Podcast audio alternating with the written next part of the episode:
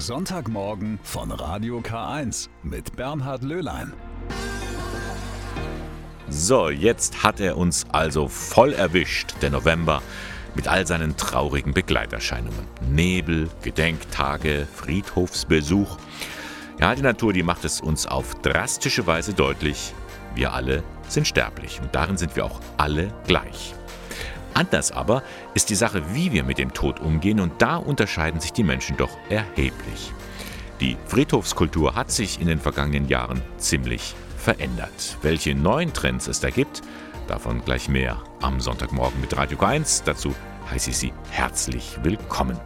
Außerdem hat ja mit dem 11.11. .11. auch die Faschingszeit begonnen. Und St. Martin ist ja auch alles andere als ein trauriges Fest. Von all dem werden wir gleich noch hören. Wenn Sie in diesen Tagen im November ein Grab besucht haben, dann ist es Ihnen sicher schon aufgefallen. Die Friedhofskultur ist im Wandel. Lange Zeit gab es ja nur fast Erdbestattungen. Heute sind Urnen oft die erste Wahl. Auch Gräber, die man aufwendig harken und pflegen muss, die sind immer seltener geworden. Schließlich ist schon die Beerdigung teuer und viele Menschen wollen den Angehörigen nach dem Tod nicht zur Last fallen. Darum fragen wir heute mal nach. Wie sieht die Zukunft der Friedhöfe aus? Gabriele Höfling berichtet. Kleine Gräber, Urnen und dann bitteschön, das ist das, was viele Angehörige wünschen, pflegefreies Grab. Und das in der Tat äh, hat dann Auswirkungen auf die konkrete Gestalt des Friedhofs. Sagt der Theologe Rupert Scheule. Und in der Tat, auf vielen Friedhöfen in Deutschland gibt es freie Flächen. Eine Folge davon, dass immer weniger Menschen eine Erdbestattung wünschen und immer mehr eine Urne. Auch der Einfluss von Kirche und Glaube sinkt, sagt Soziologe Matthias Meitzler. Das Sakrale an sich, das, was man eben über viele, viele Jahrzehnte und Jahrhunderte auf den Friedhöfen hatte, das verschwindet nicht ganz, aber es geht eben zurück, weil es eben nur noch ein Konzept unter mehreren ist. Und damit muss man sich wohl auch abfinden. Neben Seelsorgern gestalten jetzt auch freie Trauerredner Beerdigungen. Und neben Grabsteinen mit Kreuzen gibt es auch Gräber ohne christliche Symbole.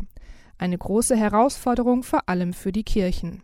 Theologe Scheule. Also ich glaube schon, dass wir als mh, hm, Kirche den Friedhof neu entdecken müssen. Die Kirchen müssen entdecken, dass der Friedhof ein hochkommunikativer Ort ist und ähm, äh, dass man, wenn man überhaupt mit Menschen ins Gespräch kommen will, dass der Friedhof ein Raum ist, auf dem das gelingen kann. So könnte es zum Beispiel Trauercafés geben, schlägt Scheule vor. Und auch für Priester und Laienseelsorger hat er eine Idee. Gehen Sie einfach mal also, auf einen Friedhof und machen Sie sich irgendwie kenntlich als Seelsorger durch ein Kreuz oder eine Armbinde oder was auch immer. Und Sie werden mit nahezu jedem ins Gespräch kommen. Das ist zumindest meine Erfahrung. Und Sie werden äh, alles über sein Leben erfahren, also mehr jedenfalls als bei Aldi und Lidl. Und das ist etwas, was die Kirche als Chance sehen sollte. Nicht wenige finden, dass es in Deutschland zu viele Vorschriften rund um Bestattungen gibt, etwa den sogenannten Friedhofszwang. In manch anderen Ländern wie den Niederlanden oder der Schweiz gibt es den so nicht. Die Urne der Angehörigen kann auch einfach zu Hause aufgestellt werden. Theologe Scheule findet das aber gar nicht gut. Ich glaube, dass es sozusagen äh, ähm, Räume geben sollte, die reserviert sind für Trauer und dass die in ähm, erreichbar sind in Städten, dass nicht die Privatisierung nochmal so weit gedreht wird, dass wir jetzt die Urne der Oma ins Regal stellen. Sagt der Theologe Rupert Scheule mit einem Ausblick auf die neuen Trends in der Friedhofs- und Trauerkultur. Sie gehört zum Gottesdienst dazu wie das Amen in der Kirche, die Kollekte. Da wird in der Messe, nach den Fürbitten, das Körbchen durch die Bank reingereicht mit der Bitte um eine Spende. Das ist auch heute so der Fall. Aber heute kommt das Geld in den Verein im Bistum Eichstätt der Jugendarbeit zugute, denn heute ist Jugendsammelaktion. Von dem Ertrag verbleiben 40 Prozent in den Gemeinden vor Ort. Sie stehen dort zweckgebunden für Projekte der Jugendarbeit zur Verfügung. Die restlichen 60 Prozent, die fließen in die Jugendstiftung der Diözese Eichstätt. Und die kann schnell und unbürokratisch helfen, sagt Diözesan-Jugendseelsorger Corbin Jan Müller. Die Jugendstiftung hat als letztes die Münsterpfarrei Ingolstadt unterstützt. Den Ministranten ist aufgrund eines Unwetters sehr viel ihres Equipments vom Zeltlager kaputt gegangen. Dort haben wir gerne unter die Arme gegriffen. Mach mich zum Werkzeug deines Friedens, lautet das Motto der diesjährigen Jugendsammelaktion.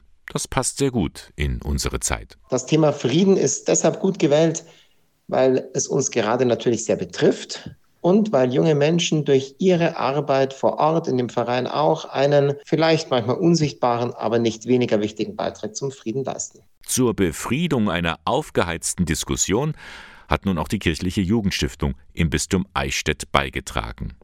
Wir haben es an dieser Stelle schon einmal berichtet. Man hat den Jugendpreis, den Bischof Alois Brems Preis, abgeschafft. Der frühere Eichstätter Bischof soll ja einen Fall des sexuellen Missbrauchs durch einen Priester des Bistums in den 60er Jahren vertuscht haben. Innovative und originelle Projekte der kirchlichen Jugendarbeit will die Jugendstiftung aber weiterhin auszeichnen. Denn, so Jugendpfarrer Müller, immer noch sind viele Jugendliche in ihren Pfarreien aktiv. Ob natürlich als Ministrant, ob in der verbandlichen Jugendarbeit oder aber auch in anderen Bereichen in der Musik oder auch zum Beispiel, was ich häufiger immer wieder erlebe als Mesner, Junge Menschen können sehr wohl in der Pfarrei, wenn sie das wollen, sich engagieren, dazu beitragen. Und ich bin immer wieder erstaunt, wie viele das dann auch tun. Und damit das so bleibt, dazu ist die Jugendsammelaktion heute in den Gottesdiensten da. Weitere Infos zu den Projekten finden Sie auch im Internet unter jugendstiftung-eichstätt.de. Es war am vergangenen Freitag, der 11.11. .11. um 11.11 Uhr. Da hat die Faschingszeit begonnen. Im Rheinland mit dem Karneval ein wichtiges Datum, aber auch hier bei uns wurden Land auf, Land ab die Prinzenpaare enthüllt. Jetzt kann es losgehen, die Saison läuft. Und das ist doch gut so, meint Erna Dirschinger aus Buchdorf im Landkreis Donau-Ries. Seit Jahrzehnten schon macht sie Musik und gibt Tipps, wie man gerade mit Senioren den Fasching gestalten kann. Auch in düsteren Zeiten, die wir gerade durchmachen. Weil das Leben ist sonst so trostlos, wir haben ein bisschen das Lachen verlernt. Es ist eine schwierige Situation. Und das besonders in schwierigen Zeiten nochmal aufleben zu lassen, ich denke, das ist eine ganz wichtige Situation. Mensch, lerne lachen, sonst können die Engel im Himmel nichts mit dir anfangen. Ein Lebensmotto, das auch Erna Dirschinger selber immer wieder geholfen hat. Denn sie kennt auch die schweren Seiten des Lebens. Seit 13 Jahren leitet sie eine Krebs-Selbsthilfegruppe. Lachen und Leid, Licht und Schatten, beides gehört für sie zusammen. Mein Lieblingsmonat, das will mir immer gar niemand so recht abnehmen, aber dazu stehe ich. Mein Lieblingsmonat ist der November. Da kann ich mich erinnern an das, was war, an die Menschen, die mich bisher begleitet haben und auch an die Menschen, mit denen ich gelacht habe. Ja, zusammen lachen hat eine ganz besonders wichtige Bedeutung für unser soziales Zusammenleben. Nicht übereinander lachen, sondern miteinander lachen. Und so wird auch in der Krebsgruppe miteinander gelacht und Theater gespielt und auch Witze werden erzählt. Wir treffen uns nicht, damit wir unsere Krankheiten bejammern, sondern wir treffen uns und sagen uns immer wieder gegenseitig, wir sind noch da. Das Leben ist schön, machen wir aus allem, was uns zur Verfügung steht, das Beste. Und diese Erfahrungen will sie nun weitergeben. Am Dienstag, 22. November, bietet sie in Ingolstadt einen Workshop an, wie man in Seniorenkreisen Faschingsnachmittage gestalten kann. Denn ältere Menschen nehmen die Faschingszeit durchaus wahr. Wir vergessen immer wieder, dass die Senioren auch mal jung waren. Nur können es nicht mehr so. Aber zuschauen können es. Und da erinnern die sich auch.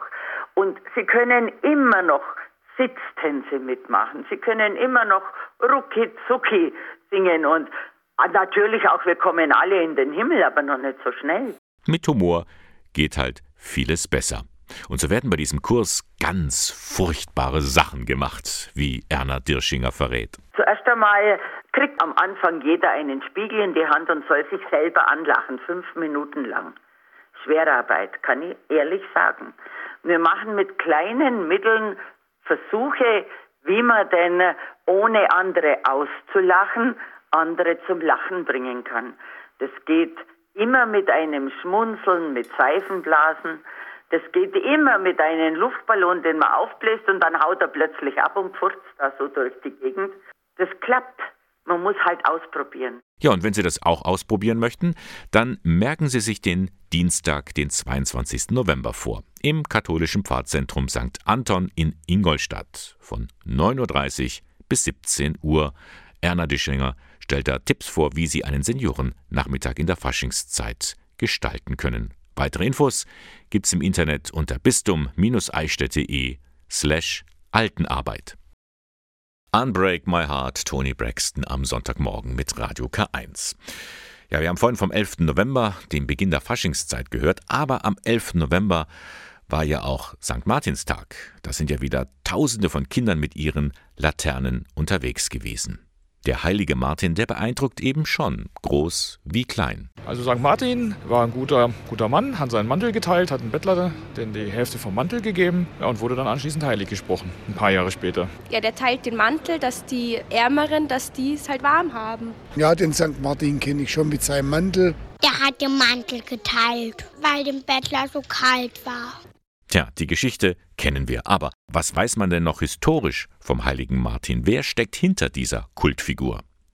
Marie Bernadette Hügel hat für uns einmal nachgeforscht. Der heilige Martin von Tours wurde im Jahr 316 nach Christus als Sohn eines römischen Offiziers im heutigen Ungarn geboren.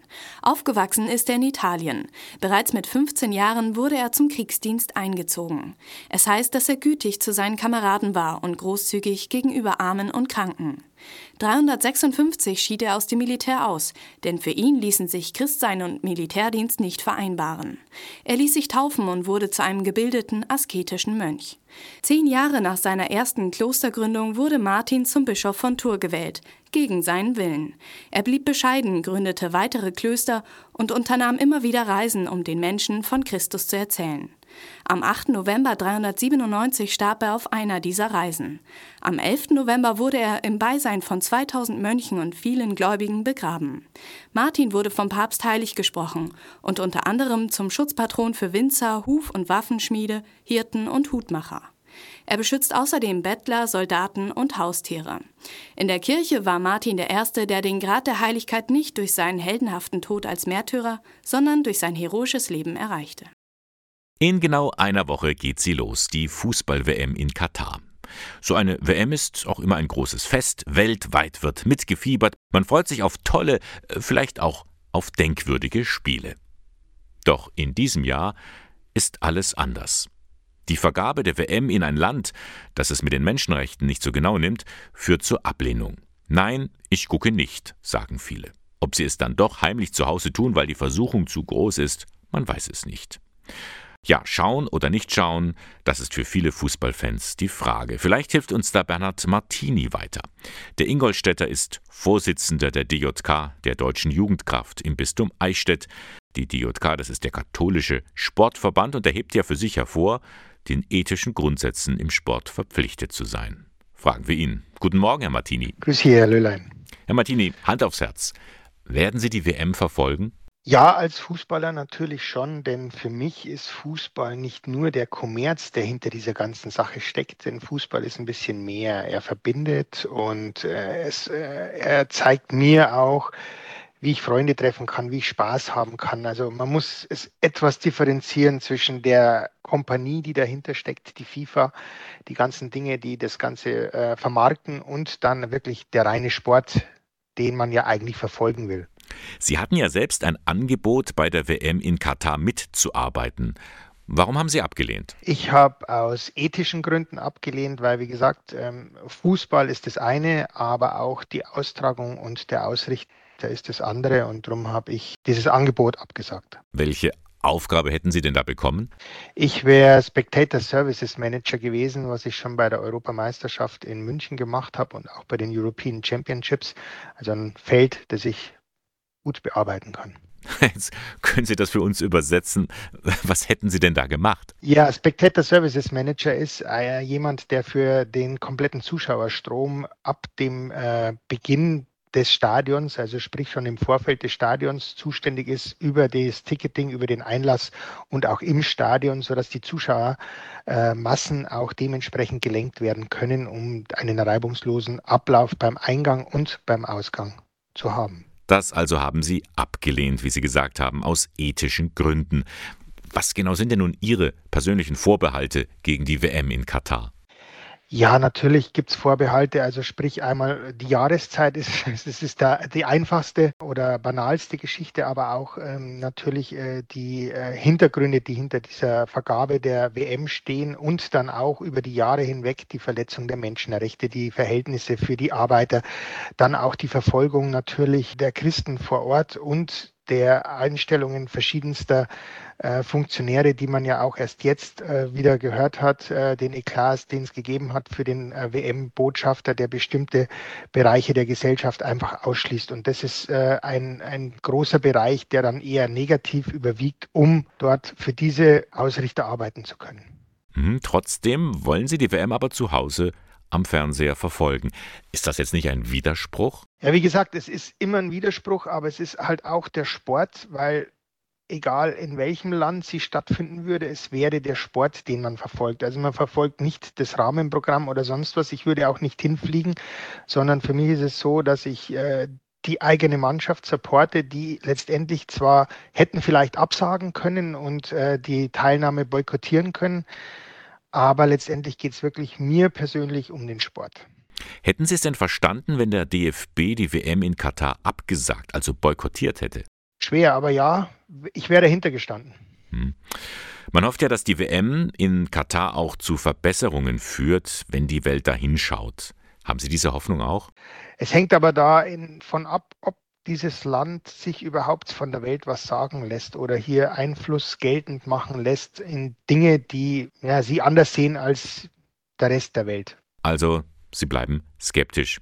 Herr Martini, jetzt noch die Frage, was empfehlen Sie jemanden wie mir, der so ein Fußballfan ist, aber auch irgendwie Skrupel hat? Schauen oder nicht schauen? Das muss immer jeder selber entscheiden, welchen Aspekt er sieht, ob er jetzt das Ganze drumherum sieht, die ganzen Stadien, die ja aus dem Boden gestampft wurden und eventuell teilweise wieder abgerissen werden oder anderweitig, wer weiß, wie sie vermarktet werden oder alles, was dahinter steckt.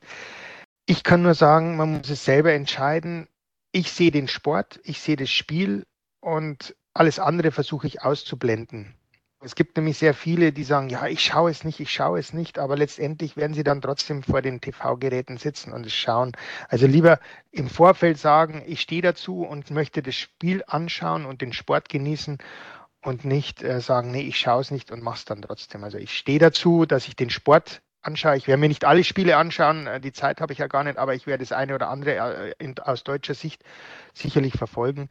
Aber das war es dann für mich auch. Also lieber ehrlich sein und zu seiner Leidenschaft stehen, als so zu tun, als würde einem das gar nicht interessieren. Genau. Herr Martini, vielen Dank für das Gespräch. Gerne. Das war Bernhard Martini, der Diözesanvorsitzende der DJK im Bistum Eichstätt. Das Gespräch haben wir vor der Sendung aufgezeichnet. 13 Tage, gut 30.000 Teilnehmer, fast 200 Staaten. Da ist ganz schön was los im ägyptischen Badeort Sharm el-Sheikh. Die UN-Klimakonferenz. Sie stellt sich einmal mehr der entscheidenden Frage, wie lässt sich die Erderwärmung auf ein noch erträgliches Maß eindämmen? Nicht nur Regierungsvertreter diskutieren dort, sondern auch zahlreiche Vertreter von sogenannten NGOs und Klimaschutzorganisationen. Ob es da am kommenden Freitag überhaupt zu einer Abschlusserklärung kommt, ist noch offen. Zu den Skeptikern zählt auch der Münsteraner Weihbischof Rolf Lohmann. Er ist in der Deutschen Bischofskonferenz zuständig für Umwelt- und Klimafragen. Mit dem russischen Angriffskrieg gegen die Ukraine und der dadurch verursachten Energiekrise ist der Klimaschutz in vielen Ländern nicht nur in Stocken, sondern ins Spannungsfeld der Geopolitik geraten. Weltweit nehmen die Emissionen von Treibhausgasen weiterhin stetig zu. Wie Klimadiplomatie funktionieren soll, wenn sich wichtige Akteure in einem Krieg andere in einer diplomatischen Eiszeit befinden, ist nur schwer zu erkennen. Unter diesen Vorzeichen sind die Staaten der Welt nun in Ägypten zusammengekommen. Doch auch wenn die Erwartungen bescheiden sind, reden sei immer noch besser als Nichtreden. Die Perspektive des globalen Südens kann hoffentlich noch wirksamer eingebracht werden, wenn vor Ort getagt wird. Vielleicht kann so auch die weltweite Solidarität mit jenen gestärkt werden, die am wenigsten zum Klimawandel beitragen, aber am stärksten darunter leiden. Und diese Länder des Südens machen ja derzeit auch sehr entschieden auf sich aufmerksam. Sie fordern Zusagen, gerade auch von Deutschland, das im Pariser Abkommen vereinbarte 1,5 Grad Ziel zu erreichen. Und sie fordern Unterstützung für die Bewältigung ihrer klimabedingten Schäden und Verluste. Aber ob da genug passiert? Die Lage ist ernst, aber nicht aussichtslos, sagt Lohmann. Er warnt vor Fatalismus und Hoffnungslosigkeit. Er will vielmehr ermuntern, die positiven Signale zu sehen und sie aufzugreifen, gerade auch in Deutschland. Lernen wir nicht gerade in der Energiekrise an manchen Stellen zu sparen oder zu verzichten? Auch viele Kirchen werden diesen Winter weniger geheizt. So entsteht ein neues Energiebewusstsein, das mittel- und langfristig dem Klimaschutz nutzen kann. Als eine Lehre gerade aus der aktuellen Situation müssen wir schneller als zuvor die erneuerbaren Energien ausbauen und die Elektrifizierung vorantreiben. Soweit der Münsteraner Weihbischof Rolf Lohmann zum UN-Klimagipfel in Ägypten. Der geht noch bis zum kommenden Freitag. Der 10. Dezember ist ein festes Datum im Kalender, denn dieser 10. Dezember ist der Internationale Tag der Menschenrechte. Und an diesem Tag wird auch wieder der Deutsche Menschenrechtsfilmpreis vergeben. Die Gewinner in den insgesamt sechs Kategorien, die sind jetzt bekannt gegeben worden. In der Kategorie Langfilm, da bekommt den Preis der Dokumentarfilm A Black Jesus. Und das ist schon ein sehr bemerkenswerter Film. Ein schwarzer Jesus, schwarze Geflüchtete und ein Dorf in Sizilien. Das ist der Stoff des Dokumentarfilms von Regisseur Luca Lucchesi. Er erzählt die Geschichte eines afrikanischen Flüchtlings, der bei der jährlich stattfindenden Prozession in Sikuliana das Kreuz tragen möchte. Ich möchte das Kreuz tragen, weil ich möchte, dass wir Afrikaner und Europäer eins werden. Denn Jesus Christus ist für alle da. Erklärt der geflüchtete Edward aus Ghana. Der Dokumentarfilm A Black Jesus erzählt seine Geschichte. Die Figur des Jesus in dem Ort Sikuliana ist schwarz. Dass ihn nun ein Schwarzer tragen soll, ist für viele Einheimische erstmal trotzdem ein Problem. Und genau das reizte den Regisseur Luca Lucchesi. In diesem Dorf gab es eine große Debatte, die gleichzeitig in ganz Europa war und immer noch ist, über die Zusammenleben zwischen Einheimische und Neulinge, so die Geflüchtete. Die waren zwei parallele Welten, die miteinander nichts zu tun hatten. Jeder war für der andere eine Art Geist. Die haben Angst gehabt von der anderen Mensch, aber die haben sich nicht getraut, diese Angst tiefer zu hinterzufragen und fragen, okay, warum habe ich Angst von der anderen? Als Edward dem Regisseur zum ersten Mal von seinem Traum erzählt, das Kreuz mit dem schwarzen Jesu mitzutragen, ist dieser sich sicher. Das wird nie was. Die Familie des Regisseurs stammt aus dem kleinen Ort. Er weiß, was den Einheimischen diese Tradition bedeutet. Dass nun ein Fremder diese wichtige Aufgabe übernehmen soll, unvorstellbar. Oder nicht? Innen drin, was ich bis dann äh, beobachtet habe, habe ich gedacht, okay, das wird Edward nicht schaffen, weil das ist der wichtigste Dienst, das einer von Sikulian haben kann und das würde keiner ihnen erlauben. Da war ich selbst überrascht, wenn das doch passiert ist. Und da habe ich auch selber gefragt, warum. Aber ich glaube, die Antwort ist ganz klar. Die Menschen sind in sich gut. Jemand muss den ersten Schritt machen und dann unsere gute Seele kommt raus, glaube ich. A Black Jesus, das ist ein Film über Migration, über Ankommen und Akzeptanz, Themen, über die viel zu wenig gesprochen wird, findet Lucchesi. Wenn ich angefangen habe zu recherchieren und mit meinen Kollegen sozusagen darüber geredet habe, die Antwort war immer, nee, Luca, noch ein Film über Migrationen, also das wird keinen interessieren, das ist vorbei, das Thema. Und stimmt, ja, der normale Zuschauer hat kein Interesse mehr, aber genau das ist mein Problem. Es gibt kein Interesse, aber das Problem ist da. Eine Geschichte über Einwanderung, Auswanderung und die eigene Identität. A Black Jesus von Luca Lucchesi. Produziert wurde der Film von Wim Wenders. Nun bekommt der Film den diesjährigen deutschen Menschenrechtsfilmpreis in der Kategorie Langfilm. Und wenn Sie ihn mal sehen wollen oder auch vorzeigen möchten, zum Beispiel im Unterricht, die Medienzentrale im Bistum Eichstätt, die besitzt ihn und kann ihn ausleihen. Einfach mal reinklicken. Medienzentrale-eichstätt.de Glass Animals und Heatwaves am Sonntagmorgen mit Radio K1.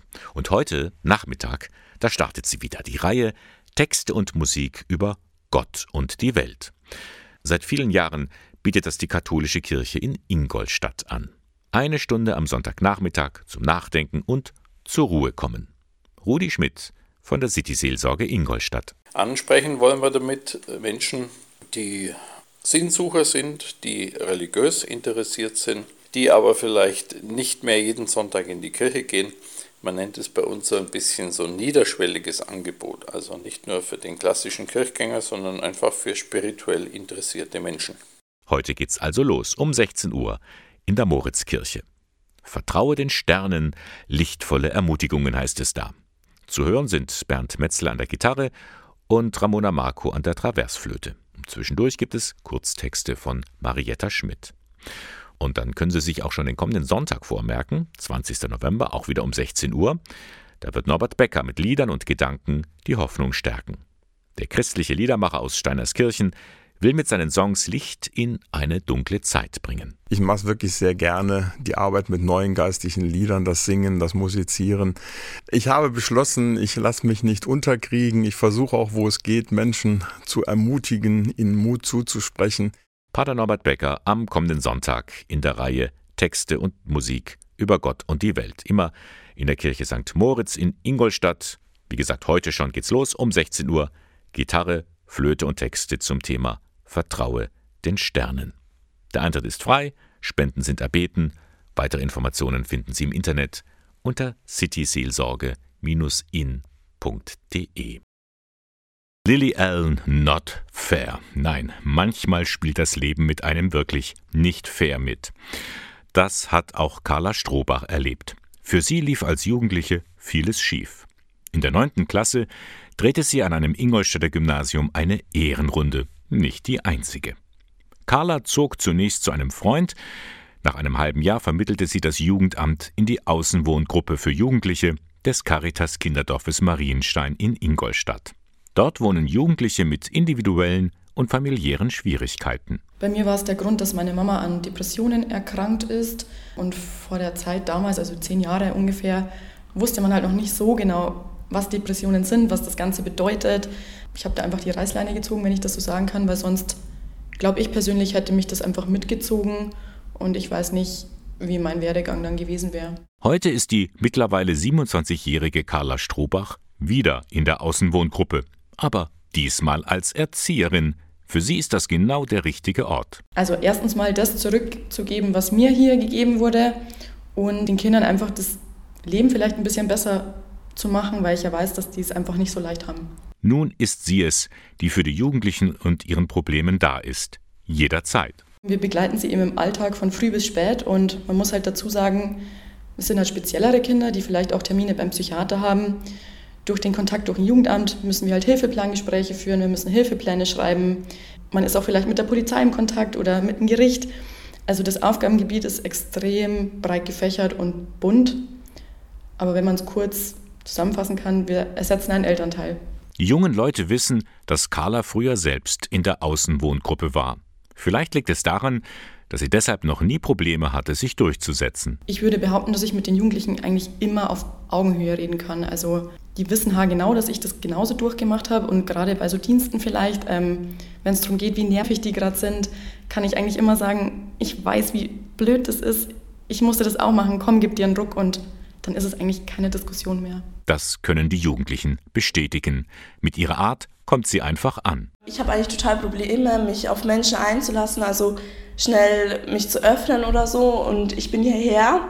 Mir ging es total schlecht und sie hat irgendwie gemerkt, dass, weil sie es ja selber gekannt hat, wenn man hier einzieht, dass es schwer ist. Und dann ist sie hoch ins Zimmer und hat mir dann gleich am ersten Tag erzählt, dass sie das selber erlebt hat, hier selber gewohnt hat und dass sie mich verstehen kann. Und da war dann irgendwie schon so der Knackpunkt, wo ich gemerkt habe, wow, die versteht mich wirklich und kann nachvollziehen, wie das ähm, ist, wie ich mich gerade fühle. Und das hat mir sehr geholfen, ja. in einer Wohngruppe für Jugendliche arbeiten, in der man früher selbst lebte. Das ist ungewöhnlich. Für Carla Strohbach aber ist es mittlerweile selbstverständlich. Und nicht nur das. Für mich ist das auch eine sehr, sehr große Ehre und ähm, ich bin im Kinderdorf sehr, sehr dankbar, dass ich hier arbeiten darf. Und mir macht es einfach super, super viel Spaß. Das ist meine Berufung, würde ich fast sagen. Also ich gehe keinen Tag eigentlich nicht gerne in die Arbeit. Ja, es sind harte Zeiten, auf die sich Bayerns katholische Bischöfe einstellen, denn das Geld wird immer knapper. Das ist das Ergebnis der Freisinger Bischofskonferenz der vergangenen Woche. Daran nehmen die Bischöfe aus Bayern und aus Speyer teil. Und die entscheiden dann auch, wie es finanziell etwa um die katholische Universität Eichstätt-Ingolstadt aussieht. Zunächst die gute Nachricht. Kardinal Marx ist von der KU begeistert. Die katholische Universität Eichstätt-Ingolstadt verankert vorbildlich Bildung für nachhaltige Entwicklung als Querschnittsaufgabe an der Hochschule. Das zeigt sich nicht zuletzt an ihrer Auszeichnung als Fairtrade University, der nachhaltigen Bewirtschaftung der Universität und ihrem Nachhaltigkeitsmanagementsystem. Aber was das Geld betrifft, da sieht es nicht so rosig aus. Das wird alles noch heftig werden, meinte Marx bei der Pressekonferenz. Weder kann man die Kirchensteuern erhöhen, noch kann man Schulden machen. In der Konsequenz heißt das, beim sogenannten überdiözesanen Fonds, aus dem die Bistümer gemeinsam beispielsweise die katholischen Hochschulen im Freistaat finanzieren, verordnen die Bischöfe für den kommenden Haushalt zwar keine Einschnitte, aber eine Nullrunde. Das ist das Problem, was ich äh, ja auch in den Runden immer gesagt habe, das ist aber dann ein Buß. Sie, haben ja mehr Ausgaben. Wenn die Tarife jetzt noch kommen, also das ist, das ist schon eine Einschränkung. Wenn ich eine Nullrunde verkünde, ist es eine Reduzierung, weil die Ausgaben gehen ja nicht null. Das wissen die auch. Deswegen ist es wichtig, dass wir da aus diesem rauskommen, dass wir eine andere Perspektive einnehmen und nicht in jedem Jahr sozusagen äh, die Bischöfe über eine Universität nachdenken, ob sie das bekommt oder nicht bekommt. Da, das ist nicht zukunftsfähig. Weniger Geld, das betrifft nicht nur die katholische Universität. Letztendlich wird es auch bedeuten, die Kirche kann viele Leistungen für Staat und Gesellschaft nicht finanzieren. Um das zu veranschaulichen, erzählte Kardinal Marx bei der Pressekonferenz eine Anekdote. Neulich bei einer Einbauung eines äh, äh, Flügels, einer Erneuerung eines Hauses für, für wohnungslose Männer, dann sagt der Verantwortliche, ich sage gar nicht, wo es war, Herr Kardinal, danke für die dreieinhalb Millionen Euro des Bistums für diese, ja. Dann habe ich gesagt, dank, bedanken Sie sich bei den Kirchensteuerzahlern, nicht bei mir. Und da habe ich umgeguckt in die Versammlung, seid ihr auch alle noch dabei? Das war natürlich ein bisschen frech. Aber es ist ja so, ich will das gar nicht jetzt moralisieren, nur ohne diese Mittel würde vieles in diesem Land nicht passieren. Die Wochen, sie rasen nur so dahin. Geht es Ihnen nicht auch so? Kaum ist der Sommer vorbei und die bunten Herbstblätter liegen auf dem Boden, da sind wir schon wieder mit Weihnachtsgeschenken, Deko und, und, und beschäftigt. Dabei soll die kommende Adventszeit eigentlich eine ruhige Zeit sein. Wer sich darauf wieder besinnen möchte, für den hätte ich da einen Tipp. Und zwar Exerzitien am ersten Adventswochenende im Kloster St. Joseph in Neumarkt. Aber was versteht man überhaupt unter Exerzitien? Das erklärt Pfarrer Michael Kleinert. Er leitet das Exerzitienreferat der Diözese Eichstätt. Exerzitien sind was sehr zeitgemäßes, weil sie eine Auszeit anbieten. Viele Leute machen ja die Erfahrung, es geht immer schneller zu, man muss immer mehr funktionieren, man spürt so das Getriebensein im Hamsterrad. Und da sind Exerzitien die Gelegenheit, aus all dem mal auszusteigen, innezuhalten und zu schauen, was möchte ich denn eigentlich und was zählt in meinem Leben. Gute Gelegenheit bieten dazu die Tage im Advent vom 25. bis 27. November. Womit sich da die Teilnehmenden beschäftigen werden, verrät Christine Nohe. Sie ist Referentin und Begleiterin der Exerzitien. Worauf darf ich hoffen? Am Ende dieses Jahres wartet denn eine Zukunft auf mich? Und die Antwort an diesem Wochenende, die kommt eher aus der Stille, aus dem, was Gott als Wort für mich hat, aus der Bibel. Wir werden mit der Bibel unterwegs sein. Wir werden Bilder sprechen lassen. Ich denke, die Antwort wächst auch aus dem zu, was die Teilnehmenden persönlich erfahren, was sich in ihnen regt und was sie wahrnehmen. Gemeinsam im kleinen Kreis Gottesdienst feiern, Gespräche führen und in der Gemeinschaft schweigen. Das sind zentrale Elemente an diesem Wochenende. Viel Wert wird dabei auch auf die Stille gelegt, sagt Noe. Das ist oft auch das, wo die Teilnehmer am Ende staunen, dass das gut ist, miteinander zu schweigen und schweigend miteinander zu essen oder sich auf dem Gang nur mit einem Kopfnicken zu begrüßen. Eine weitere wichtige Erfahrung liegt im Lesen der Bibel, so Michael Kleinert. Zu entdecken, die Bibel hat eine persönliche Botschaft für mich, die ist ganz wann anders geschrieben worden, aber das passt auf meine Situation. Und da Antworten zu bekommen, ist eigentlich etwas sehr Kostbares, was ich nicht bekomme, wenn ich nur die Zeitung aufschlage. Und wir blicken wieder zurück auf den Sonntagmorgen vom 13. November. Da ist nämlich heute die Jugendsammelaktion im Bistum Eichstätt. Da werden innovative und originelle Projekte gefördert von der Jugendstiftung. Jugendpfarrer Corbinian Müller ist immer noch begeistert, wie viele Jugendliche sich in ihrem Verein aktiv engagieren. Ob natürlich als Ministrant, ob in der verbandlichen Jugendarbeit oder aber auch in anderen Bereichen in der Musik oder auch zum Beispiel, was ich häufiger immer wieder erlebe als Mesner. Junge Menschen können sehr wohl in der Pfarrei, wenn sie das wollen, sich engagieren, dazu beitragen. Und ich bin immer wieder erstaunt, wie viele das dann auch tun. Und dann haben wir uns heute in der Sendung gefragt, schauen oder nicht schauen, wie ist das mit der Fußball-WM in Katar? Bernhard Martini von der Deutschen Jugendkraft im Bistum Eichstätt will selbst schauen, hat er gesagt. Aber letztendlich muss jeder für sich selbst entscheiden, ob er sich vor den Fernseher setzt. Es gibt nämlich sehr viele, die sagen, ja, ich schaue es nicht, ich schaue es nicht, aber letztendlich werden sie dann trotzdem vor den TV-Geräten sitzen und es schauen. Also lieber im Vorfeld sagen, ich stehe dazu und möchte das Spiel anschauen und den Sport genießen und nicht äh, sagen, nee, ich schaue es nicht und mache es dann trotzdem. Also ich stehe dazu, dass ich den Sport anschaue. Ich werde mir nicht alle Spiele anschauen, äh, die Zeit habe ich ja gar nicht, aber ich werde das eine oder andere äh, aus deutscher Sicht sicherlich verfolgen. Aber das war es dann für mich auch. Ja, und vorhin haben wir noch gehört von der außergewöhnlichen Geschichte von Carla Strohbach. Sie war selbst als 16-Jährige in der Außenwohngruppe für Jugendliche des Caritas Kinderdorfes Marienstein in Ingolstadt und heute ist sie wieder dort, aber als Erzieherin. Vielleicht liegt es daran, dass sie deshalb noch nie Probleme hatte, sich mit den Jugendlichen auseinanderzusetzen. Ich würde behaupten, dass ich mit den Jugendlichen eigentlich immer auf Augenhöhe reden kann. Also die wissen haargenau, dass ich das genauso durchgemacht habe und gerade bei so Diensten vielleicht, ähm, wenn es darum geht, wie nervig die gerade sind, kann ich eigentlich immer sagen, ich weiß, wie blöd das ist. Ich musste das auch machen, komm, gib dir einen Ruck und dann ist es eigentlich keine Diskussion mehr. Das und noch mehr war also heute zu hören in der Sendung Sonntagmorgen von Radio K1. Im Internet können Sie die ganze Sendung in Ruhe noch einmal nachhören. Klicken Sie rein, radiok1.de. Und das war der Sonntagmorgen. Moderation und Redaktion der Sendung Bernhard Löhlein. K1 finden Sie in Eichstätt in der Luitpoldstraße 2. Ich freue mich auf ein Wiederhören am nächsten Sonntag. Bis dann, eine gute Woche.